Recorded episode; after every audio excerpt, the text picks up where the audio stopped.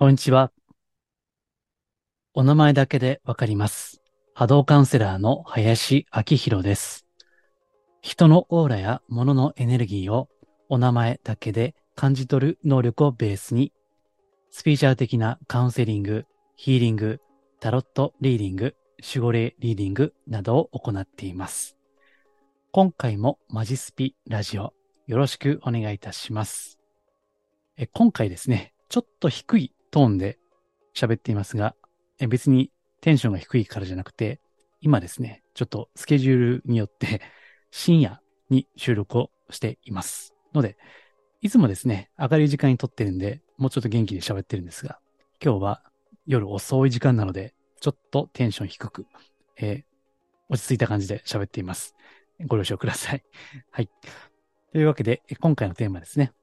もう YouTube ではブログの画面を映していますけども、スピリチュアル、占い、宗教に偽善、インチキ、偽物が紛れ込む根本的な理由とは？といったテーマ。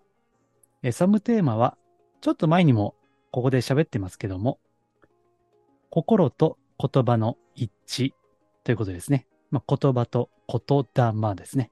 えそれについて、過去2回ほど配信したと思いますけども、まあ、今回で3部作ということで、述べていきたいと思います。はい。では、まず、えーその前にお知らせですけども、えっ、と、前回のですね、この第206回目ですね。なぜエゴが存在するのか、そして悩みを抱えている人の波動は低いんですかという質疑応答 Q&A の音声ですね。えーこれ実は、まあ前もちょっと言いましたけども、文字起こしを始めて、え買ったばっかりのソフトをですね、もうわけわからんまま使って、まあなんとか文字起こしできたんで、前回の YouTube ではテロップがついていますので、もし、ポッドキャスト系でお聞きの方はですね、前、あの、YouTube ご覧いただければテロップが入っていますんで、まあこれはもうお好みですね。好きな媒体でご視聴いただければと思います。で、その文字起こししたやつをせっかくなんで、こうしてブログですね。えー二つにブログ分けてですね。えーまあ、その、書き修正もしていますけども、うん。あの、このブログでもう書いていますので、まあ、音声だけじゃなくて、より、こう、文章として勉強、学びたいという方はですね、あの、これぜひ、まあ、リンクも貼っておきますので、ご覧いただければと思います。はい。えーあともう一つは、えーこのサブ、サブのこの音声ですね。スタンド FM というところで、サブチャンネルやってます。で、今これ深夜に喋ってるんですが、このスタンド FM ではですね、深夜ラジオということで、えースピーチャルと全く関係ない話をしています。えー深夜ラジオ。もう5回やったんですけどね。えー前回はですね、え実は砂糖は体に良かったっていう健康の話をしています。まあ、全く関係ないんですけども、まあ、もし、え聞いてやるよという方は、これもリンク貼っておきますので、えースタンド FM、ぜひご視聴いただければ嬉しいです。はい。では、えーこの辺にして本題行きましょうか。えースピーチャル、占い、宗教に偽善、インチキ、偽物が紛れ込む根本的な理由とは？ということですね。まあこれね、あの、ちょっと、まあ今深夜のテンションなんで、まあそんな、あの、悪口はあんまり言わないなと思いつつも今日は、まあどっちかというと悪悪い、悪口が出やすいんですよね、これはね。えっと、忘れないうちに言っとくのがですね、うん、なんかその言葉として嬉しい、楽しい、ついてる幸せとかね、まあ別に言うのは結構なんですけど、ね、ムカつくとか腹立つとか悲しいとかね、いうよりは、まあ普通はいいのかもしれませんけども、まあそれが上っ面になっていないかどうかということですね。えーこれを前も言ったわけです。でね、まあ、ブログには書いてないんですけども、私学生時代ね、ある友人がいまして、えーまあ、イニシャルだけ言っておきましょうか。愛くんっていうね、男性の友人がいましてね。で、そいつが、なんかスピーチャル系なのか自己啓発なのかわからんけども、なんか被れてたんですよね、そういうのにね。で、ある時、あの、こういうことを言う、あった時にですね、あの、お元気様ですと。うん。まあ普通お疲れって言うじゃないですか。ま、これ前も、前も言いましたね。お元気様ですと。でね、これは私が会社員だった頃に、当時の上司に、あ、お疲れ様ですって言ったら、疲れてねえよとか言って、ね、言われたエピソードね、前も喋りましたね。なんか、うぜえなと、正直 めんどくせえなと思ったんですけどね。で、その、その元になる体験っていうのがありまして、学生時代なんでもうちょっと前なんですけどね。その愛くんが、そのお元気様ですって、まあ、言いやがったわけですよ。ね。まあ、その時も気持ち悪いと思いましたけども、え続けですよ。続けて、お元気様です。の後ですよ。お楽しみ様です。ワクワク様です。ってね。だから、お元気様です。お楽しみ様です。ワクワク様ですかね。3連発ぶちかましやがったわけですよ ね。いや、ほんまね、ほんまあの、関西弁で言うと、きっしょと思いましたね。これは、キモいですけどね。キモいね。きっしょーと思いました。言いましたよね、実際ね。お前、きしょいでと言った記憶がありますね。うん。で、それがね、あの、なんで気持ち悪いかって話なんですよ。要は、まあ、冒頭にも言いましたけども、言葉と心が一致していないっていうことですね。えそしてもう一つは、まあ、文化的な背景ですね。要するに、お元気様ですとか、お楽しみ様ですとか、ワクワク様ですとかね。まあ、このワクワク様が最も希少いんですけども この日常から乖離してるんですよね。このキモさはどっから来るか。日常からの乖離ですよね。そして、これがそのままスピーチャルの気持ち悪さですよね。うん。だから、スピーチャル好きはね、まあ、前もあのカフェで、何回か前言いましたね、冒頭で。カフェでスピートークも全開でね、大声でもうめっちゃうるさいんですよ。もう黙っとけっていう 思ってたんですけどね。たまたまそこいたんで。だから、そうやって人を選ぶ。ね。で、下手すると怪しいとか思われてしまうのは、こういった日常との乖離ですよね。かけ離れてるわけですよ。で、そういった気持ち悪さっていうのを認識しないでね、なんか教えが素晴らしいとか、ね、あの、そういった客観性なくですね、え嬉しい、楽しい、幸せとかね、言うと、やっぱりまあ気持ち悪いんですよ。だから、スピーチャルやってるっていうと、なんか怪しいとかね、うさんくさいとか、まあちょっとあれだよね、あれってね、なんか、あれ、あれ呼ばれされるみたいな うん。私はまあそういうことはね、あの、ないんで、まあ、一応、どうでしょうね。まあ自分で言うのもなんですけども、常識とかね、まあ地に足をつけてとか、まあもちろんね、オーラを見たり、その守護霊リーディングしたりする、まあある意味変態ですけども、まあ、私も社会人10年ぐらいやってたんで、まあその辺はその時代に多分是正されたんだろうなと思いますよ。でね、まあその言葉、まあプラスの言葉を使いましょうと。まあええねんけど、ね、まあここにも書いてますけども、まあネガティブなことを言ったらあかんと。ネガティブなことを思ってもいけないというね、このルール、禁止、何々すべきじゃないみたいな。まあ、特にあの、真面目な人はね、あの、このルールやっちゃうんですよね。うん。だから、なんか言葉狩りするんですよね。あの、ネガティブなこと言うとね、なんか、そんなネガティブ、ネガティブなこと言ったらダメみたいなね。私も言われたことありますよ。それはね。うん。まあ、こんな感じで喋りますんでね。私別に、スピーチャルは好きで勉強もしてるけど、ね、あの、人の悪口も言うしね。普通に。うん。その代わり、個人攻撃はしないというね。えそういうことですよ。まあ、あの、うちのおかんの教えにね、悪口はその人の前で言えってのあって だから、あの、ほんまにね、あの、悪口はその人の前で言うと。それをやったことありますよ。何回かね。うん。まあ、それで喧嘩したこともありますけどね。まだ10代、20代の時はね。まあ、そんなこともありましたけども、まあ、その、すべて光であると。ね。この世界というのはすべて光であると。ね。本来は光そのものであると。まあ、それはいいと。ね。まあ、原理原則というとしてはそうなんでしょう。けど、だからといってそれを生活全般に当てはめてしまうと、まあ、苦しいよねという話ですよ。それはね。うん。で、結局、何のためにそれやってるかって話でしょ？その、プラスの言葉？嬉しい、楽しいとかね？感謝とか、前も言いました。感謝感謝言ってね。その、実際の感謝のありがたさみたいなの伝わってこない？言葉が上っ面で、逆に寒気すら感じるみたいなね。まあそういうのに自分で気づけないっていうことそそのものが、もう、うん、なんかスピーチャルやってて意味あんのかなと思うんですよ。えー、自分のことを見るっていうね、まあ客観的にまあ難しいですけどね、それは。けど、なんかそういった日常との乖離、そうやって、うん、嬉しい、楽しい、幸せっていうことのキモさですよね。それをね。まあそれをこう、だからそれがキモくならないようにするっていうのは、まあそこが多分修行なんでしょうね。気持ち悪くならないようにするっていうのは、その言葉を本当に自分のものとするということですよね。あるいは、まあ後で言おうと思ったんですけども、黙れという話なんですよ。思っとけという話なんですね。言霊というのは必ずしも言葉に出す、口にするということではないんですね。その沈黙ですね。沈黙するということ。それも言霊のある意味では実践なんですよね。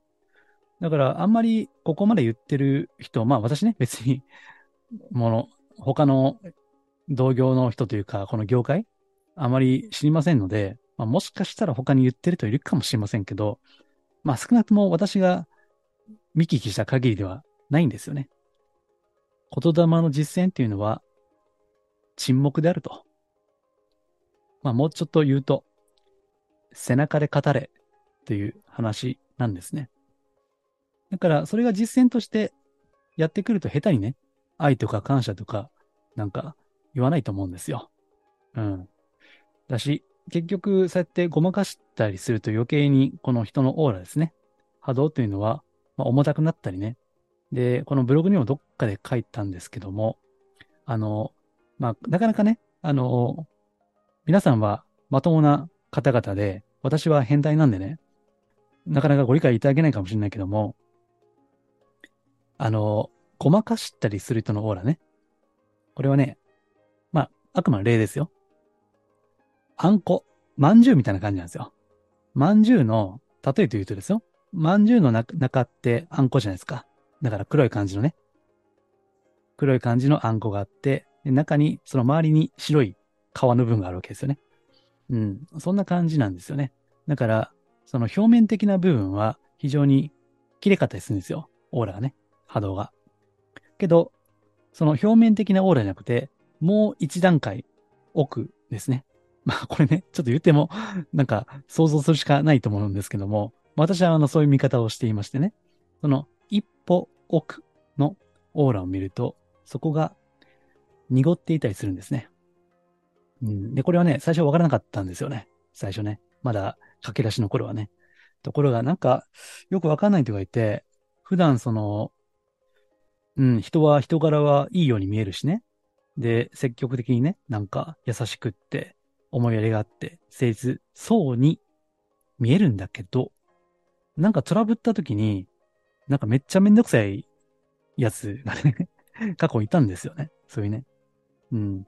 で、これはまあスピーチャルやってる人の中にも時折いるパターンで、普段はその愛とか感謝とか喜びとかね、幸せとか言ってるんだけども、なんかトラブった時に、その教えで裁くっていうね、なんかそのネガティブなことを思っちゃいけないとかね、考えちゃいけないとか、なんかバカとかボケとかアホとか 言ったらあかんみたいなね。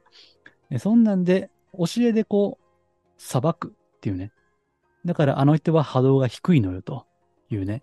まあ、そういったことをなんか、うん、トラブった時とか、うん、困った時になんかそういう、その、さっき言ったまんじゅうの例ですね。普段は表面的には綺麗なんだけども、なんかあった時に内側のちょっと隠してる部分がね、出るということですね。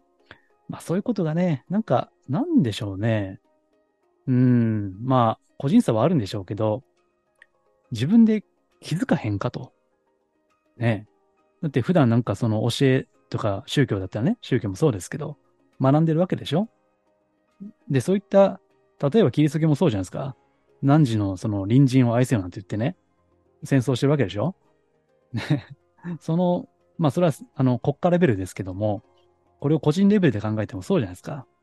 ね、自分を振り返ったらなんかそこにこう未熟な部分があるなっていうのがわからんのかなっていうね だからね、なんか逆にそんなんやったら勉強せん方が良かったんちゃうって私は思うんですよね。下手になんか勉強して知識を身につけるもんだから逆にこう自分をこう内観できなくなってるようなね。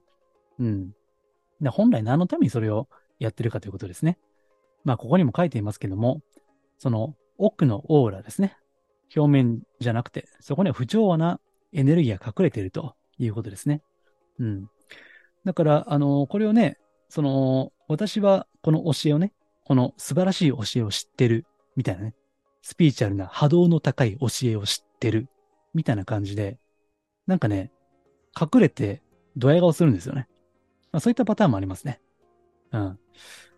そう、なんか、あとこの教えを分かっていない人たちは、まだ波動が低いみたいな。なんか、普段は言わないですよ。それはね。表では言わないんだけども、まあ、うちうちではね、そういうことを密かに思っていたりもする。で、そうすると、さっきまんじゅう、さっき言ったね、まんじゅう状態になるんですよ。表面的には綺麗だけど、ちょっと、ね、まあ、一皮向けば、なんてね、言葉、言葉もありますけども、まあ、そういうふうにね、なるわけですよ。うん。だから、あの、ね、余談ですけどね、さっき言った愛くんね、その学生時代の。なんかね、その後あの、彼女できたんですよ。しかも、かなり可愛い彼女ね。私も共通の知り合いなんで 知ってるんですけどね。でもね、まあすぐ別れよったんですよ。そっからね、一月も持たなかったですね。うん。なんかその時もなんかお元気様ですとか、ワクワク様ですか言ったら、なんかぶっ飛ばしてやろうかと思いましたけどね。ふざけんなお前ってね。うん。まあさすがに言わなかったですね。それはね。うん、正直でしょ？だって。ねえ、ねえだってか可愛かったもん、その彼女。うん。ねえ、もったいないなと思ったんですけども。でそうやって、なんか悲しい時は悲しいでいいじゃないですか。それはね、せっかく、まあそいつも、ねえ、そんなモテるやつじゃないんですよ。でも彼女できて、ねえ、もうほんと万々歳じゃないですか。でも一月もね、たたのうちに別れて、それはお元気様ですって言えんよなって。なあ、もうそれが人間だよなと。ね。だから、まあ悲しい時は悲しいでいいじゃないですか。それは。うん。あとはその、なんでしょうね。あの、ごまかさないことですよね。愛とか感謝とか喜びとかね。うん。だから、それはこの世界、地上の世界、三次元の世界においては、やっぱり喜怒哀楽ですよ、それは。うん。まあ、悲しいこと、苦しいことが多いからね、また人の喜びとか、人のね、優しさとかあるわけじゃないですか。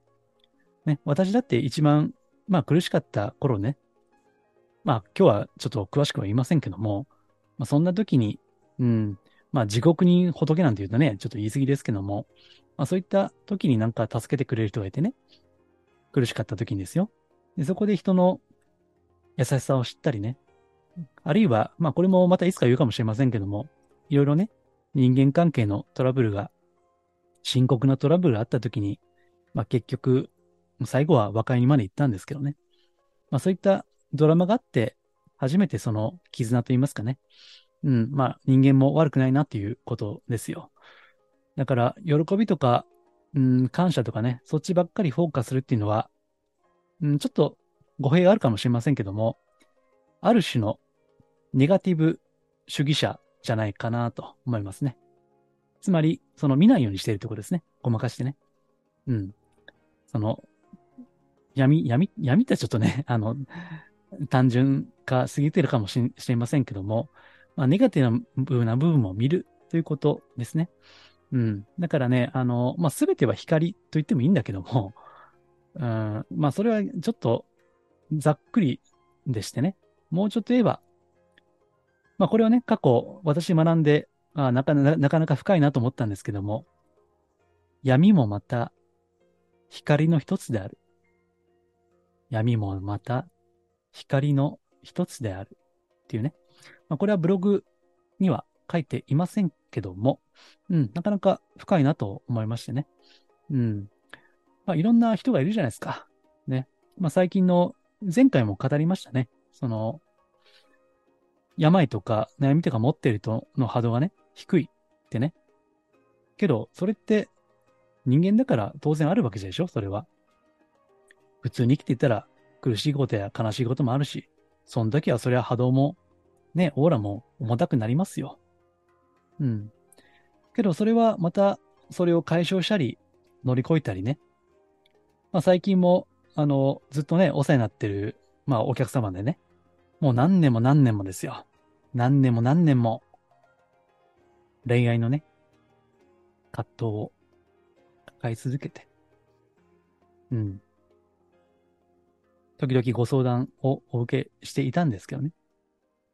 まあそれが、もう何年も経ってようやく最近、うん、まあ落ち着きを得るっていうね。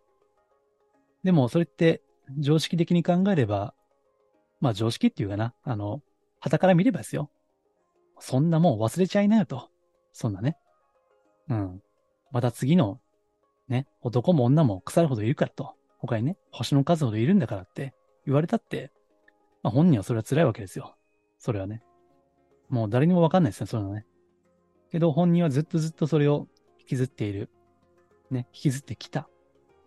で、本当に、本当こう苦しい出口の見えないトンネルを抜けて、そこでようやく光がね、まあ少し見えつつあるような感じですね。ね。じゃあそれはネガティブなんでしょうか？そのプロセスは。それで人を恨み自分を呪いそれはネガティブですか？それは光じゃないんですか？愛じゃないんですか？ダメなんですかね？うん。なんか非常に人間というのをなんか、なんだろうな、浅く見てるんじゃないかなって思うわけですよね。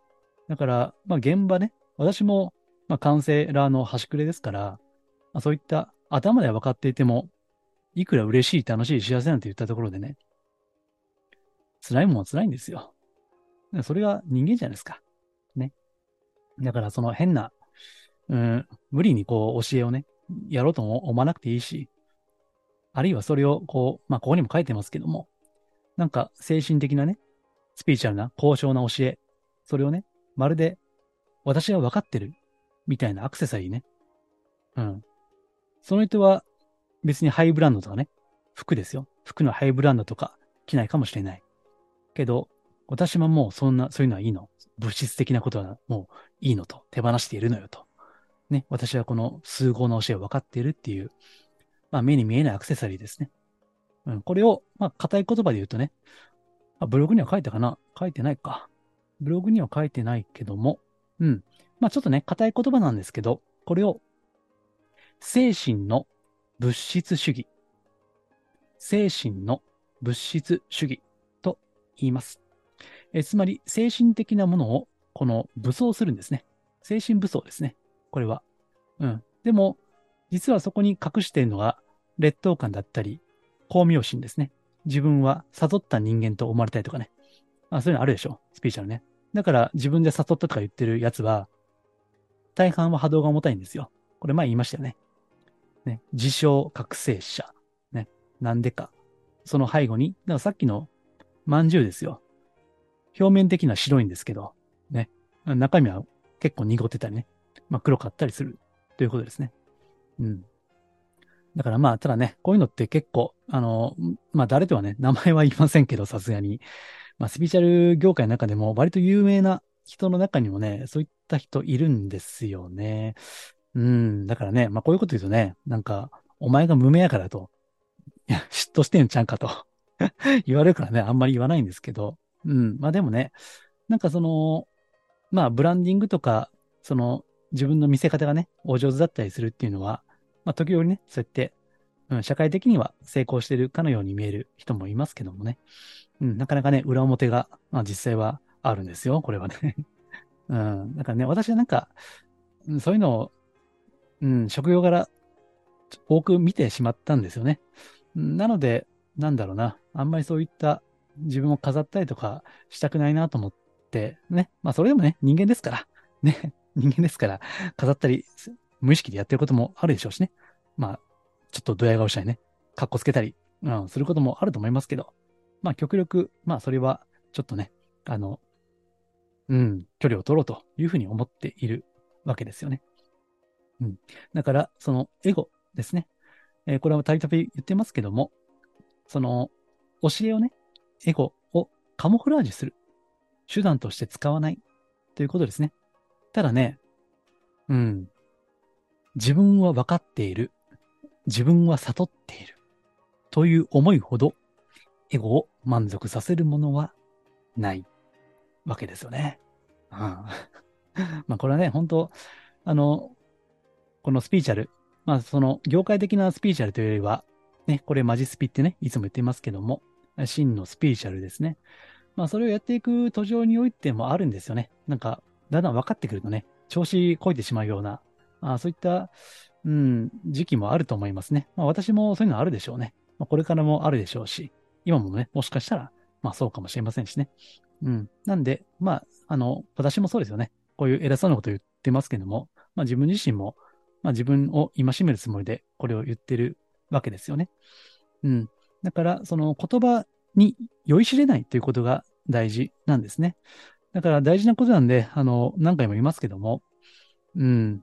本当はそうなってくると、軽々しく言葉を使わないということになってくるわけですね。だから、沈黙になるわけですね。沈黙こそ、そこに最大に最も言霊が宿る。沈黙の中にこそ言霊が宿る。必ずしも言葉を発する必要はないわけですね。ありがとうとか、許しますとか、空いてるとか言わなくても、本当に心に思っていれば、それは、わかりますよ。別に波動が見えなくたって、その人の佇まいとして伝わっていきますよね。あなたの周りにもそういった方いらっしゃいませんか？尊敬できる人。あるいはもうお亡くなりになった方でもいいですよ。歴史上の人物だったりね。うん。だから、やっぱりね、あの、そういったお手本となる方っていうのはね、必ずしも多弁を浪する方ではないわけですよ。ね。だから、そう、今言って思い出しましたけども、ね。えー、孔子の論語の中に有名な一節ありますよね。えー、高原、霊食、少なきかな、人と。うん。まあ、高原、霊食、少なき人と。うん。だから、飾ったりするのが少ない。ね、これが人であるということですよね。まあ、いくらでもね、だから、いろんな教えあるけども、なんだろうな。うん、やっぱりその、前にも言いましたけどね。嬉しい、楽しい、幸せとか、ついてるとか、これはもう初級です。あくまでね。初級。けど、難しいのはこのスピーチャル業界っていうのは初級で止まってるんですよね。おそらくは。その先がないんですよ。ルートがね。その先の道、しるべとなるものが、多分、うん、業界的にはあんまりないと思うんですね。だからやっぱり、本当は沈黙の中にこそ言霊が宿るってね、どうでしょうね。あんまり聞いたことはないんですよ。けど、自分で、なんだろう、私もね、もちろんそんな 悟ってる人間じゃないですけども、本当にこう、なんでしょうね。そうそう、感動、すげえ感動するとかね。すげえ悲しいとか、言葉になんないじゃないですか。ねえ、これ、そうだ。そういうことですよ。そういうご経験ありますでしょ？それ振り返ったらわかりませんかね？うん。ある深みに達するともう言葉ではないわけですよね。うん。まあそういうことをね、考えてみると、まあ、軽々しくね、感謝とかいいですよ、本当に。本当に心から持ってるんだったら、もちろんね、言ってもいいけど、うん。なんかね、そうそう。まあ、これも最近なんか思ったんですけど、なんかね、その、ありがとうと言ってれば、ありがとうと、ありがたいことが起こるってね。これ例のあの、有名な 小林聖寛さんの教えであるじゃないですか。ありがとうって言ってると、ありがたいことが起こるってね。うん、なこれもなんか、なんでしょうね。